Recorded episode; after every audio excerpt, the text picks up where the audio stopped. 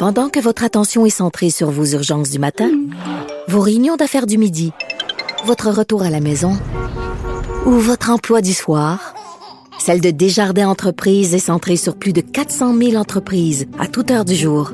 Grâce à notre connaissance des secteurs d'activité et à notre accompagnement spécialisé, nous aidons les entrepreneurs à relever chaque défi pour qu'ils puissent rester centrés sur ce qui compte, le développement de leur entreprise.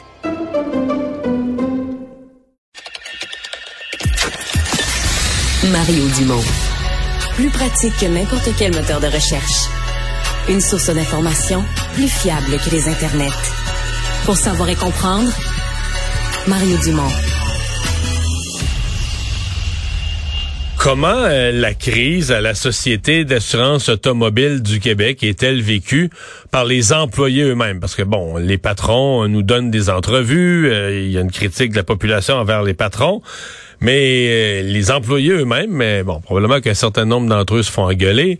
Et la question qui vient tout de suite après, c'est est-ce que certains employés euh, ont, euh, je sais pas moi, ont vu venir, ont été inquiétés quand on a annoncé qu'on allait être fermé pendant presque un mois, euh, janvier-février. Là, est-ce que, est-ce que certains employés s'étaient inquiétés publiquement là, qu'on, accumule des cas, qu'on soit plus capable de, de reprendre le dessus ensuite?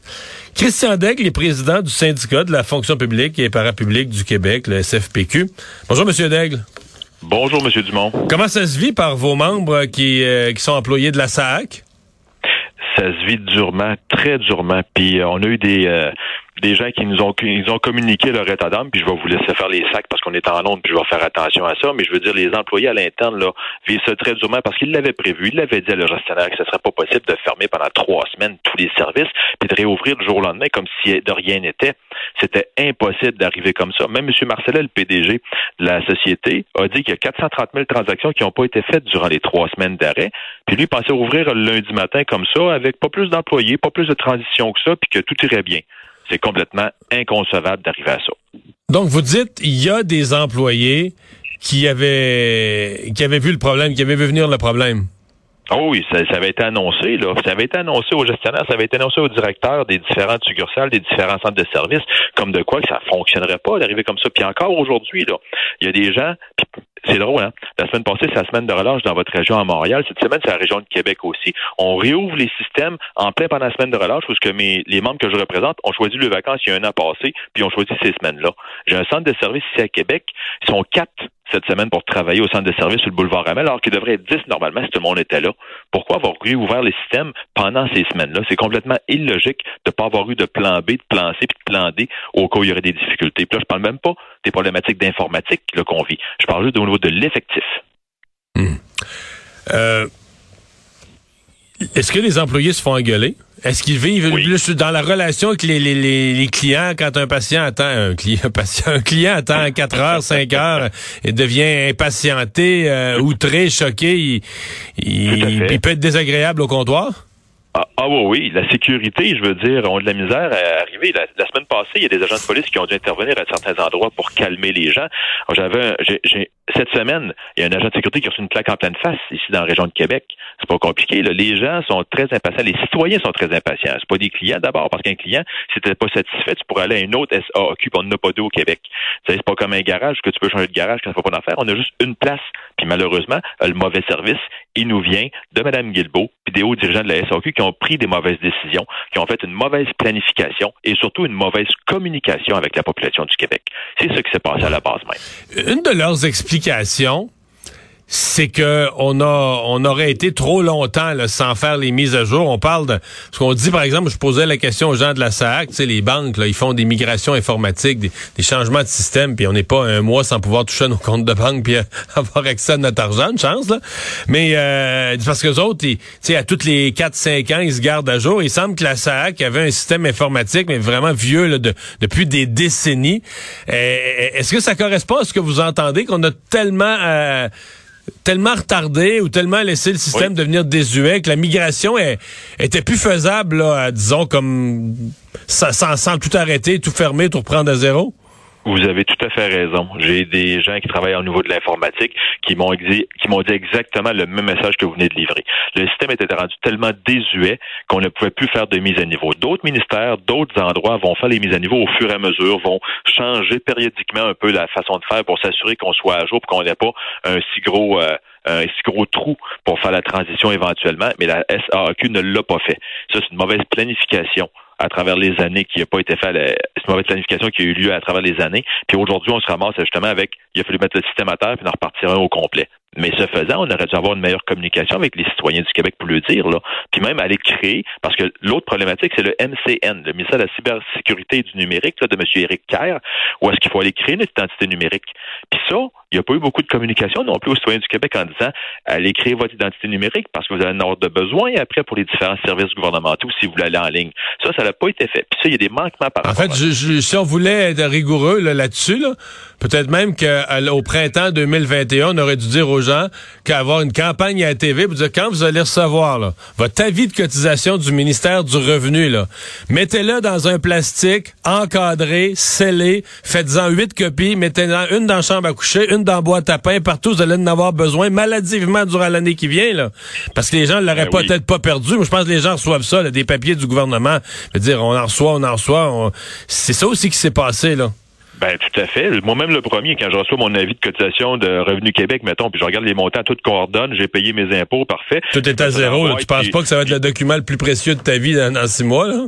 Ben non, c'est ça. Je le mets dans ma filière, moi le sortir l'année prochaine, que avoir besoin de refaire mes impôts, puis c'est tout. Là, j'ai pas besoin de ça à tous les jours non plus, comme vous le dites. Là, effectivement, là-dessus, il y a un gros manquement. Puis même les systèmes ont de la difficulté à se parler entre la SAAQ et puis la MCN. C'est ça qui a créé des problématiques, parce que les gens ont eu des contraventions, parce que un disait pas l'information à l'autre, puis ainsi de suite. Là. Alors ça, puis même les gens, les membres que je représente dans l'air du comptoir, il y a encore des manquements au niveau informatique. Ouais. Donc là, eux autres même peuvent même pas aller au bout de ce qu'ils voudraient faire pour servir les citoyens correctement. Là, le plan qui a été annoncé en fin de semaine, est-ce que ça redonne de l'espoir à vos membres? Est-ce que vous y croyez? Ben, pas du tout.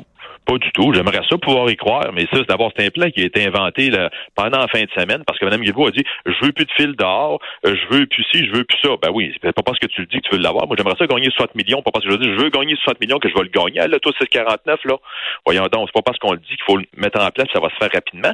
On est déjà en déficit d'embauche au niveau de la SAAQ. On va pas embaucher du nouveau monde. On va aller cannibaliser d'autres services administratifs qu'on va emmener du monde là. Puis ce monde-là, il faut toujours bien qu'il soit formé. Vous et moi, M. Dumont, on ne peut pas arriver demain matin à la centre des services en disant on va travailler, passez-nous un ordinateur, on va régler les problèmes. Il faut toujours bien qu'on ait une formation. Ça va prendre peut-être une semaine. Puis là, les gens vont commencer à arriver. Puis comme je l'ai dit tantôt, on a beaucoup de monde en vacances la semaine passée cette semaine. Ils vont arriver tranquillement pour pouvoir aider, puis ça ne sera pas en dedans de deux, en dedans de deux, trois jours. Là. Alors, il y a d'autres solutions qu'il faut mettre en place rapidement. On pourrait peut-être à ce moment-là dire bon, on va décaler la prise de photo pour le renouvellement du permis. Moi, ma photo sur mon permis, là, quand même que j'ai un petit peu moins de cheveux gris, puis que j'attends deux, trois mois de plus avant de reprendre ma photo, là, je pense que ça pourrait passer. Puis ça, il y a d'autres euh, d'autres choses qui Ouais. pourraient se faire également aussi, qu'on pourrait retarder, puis permettre après ça de rattraper le retard pour les gens qui ont, eux, besoin d'être au jour, à la journée même, aller à la SAQ ou faire ça, la transition, puis à ce moment-là, y revenir au, à plus long terme. Là. Est-ce que euh, est-ce que vous encouragez vos membres à faire du temps supplémentaire? Parce que là, on dit ouverture le soir, ouverture la fin de semaine. Est-ce que vos membres vont faire du, du temps supplémentaire? Est-ce qu'ils vont avoir du TSO, du temps supplémentaire obligatoire? Est-ce que ça va être volontaire? Est-ce, si oui, est-ce que vous les encouragez à en faire? Ben, moi, j'encourage tout le monde qui peut en faire, là. Je veux dire, euh, j'aimerais bien, moi, que les gens, mettons, puissent en faire, mais une, une mère monoparentale qui a ses deux enfants à la maison, puis en semaine de relâche, elle peut pas nécessairement le faire non plus. J'ai des personnes qui m'ont écrit ce matin en disant, mon boss se souvenait pas que j'avais pris une semaine de vacances, il m'écrivait, puis me, puis il me laissait des messages pour savoir pourquoi j'étais pas en ligne en train de répondre à des appels.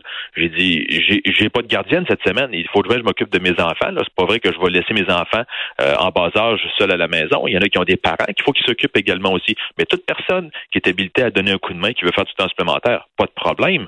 Mais là, Mais là, on euh, présentement, l'employeur le- leur demande. Est-ce que vous avez conscience Ben oui. qu'il y a eu des appels à faire du temps supplémentaire? Oui. Ah ben oui. Oui, oui, tout le monde était appelé à en faire, c'est sûr et certain. Là. Puis présentement, nos gens prennent pas de pause, prennent pas d'heure de repas sur l'heure du dîner, sont même pas payés en temps supplémentaire pour ça. Normalement, la convention collective prévoit que nos gens vont être rémunérés s'ils ont besoin de sauter par-dessus les pauses l'heure du dîner, puis s'ils restent après le temps. Mais présentement, là, le temps qui est pris durant la journée, il est pas payé pour ça. Ça, on va avoir d'autres discussions après avec la SAQ là-dessus, ça c'est sûr et certain. Mais minimalement, nos gens qui sont en poste, dès qu'ils veulent faire du temps supplémentaire, il est autorisé. Ils l'ont demandé depuis la semaine passée. Ça, c'est sûr et certain. On nous, euh, on, nous parle ou on nous promet, j'utilise le mot promet, que tout devrait être réglé au plus tard, plus tard, plus tard, à la fin avril. Vous êtes confiant là-dessus sur le, le délai? Ben, Peut-être. Je, je, peux pas vous dire que je suis vraiment confiant. Puis d'abord, fin avril, c'est dans huit semaines. Oui, je sais. Et moi, M. Dumont, là, c'est peine trop long.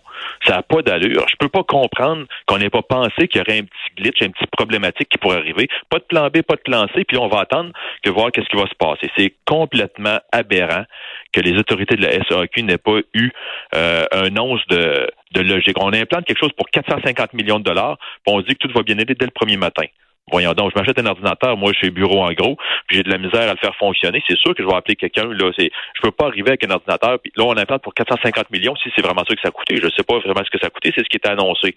Mais qu'est-ce qui va se passer après? C'est sûr qu'il faut prévoir des petits, des petites problématiques. Là, voyons donc.